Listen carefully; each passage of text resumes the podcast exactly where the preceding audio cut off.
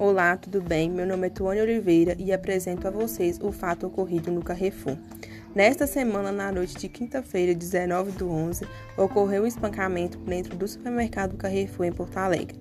Um homem de 40 anos, negro, foi espancado por dois homens brancos, sendo um policial militar e o outro segurança do local, até a morte no estacionamento do supermercado. Essa tremenda violência aconteceu devido à vítima ter discutido com a caixa daquele supermercado. O mesmo foi levado para o fórum de estabelecimento e ali começaram as agressões, que duraram em torno de cinco minutos. Foram vários socos na cabeça e, mesmo a vítima já deitada ensanguentada no chão, os agressores o imobilizou e isso gerou a sua morte. A perícia relatou que o motivo da morte foi por asfixia e parada cardíaca.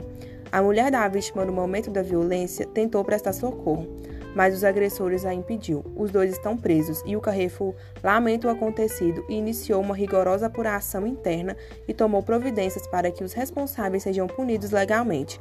Até quando as pessoas negras vão estar sujeitas a esse tipo de agressão?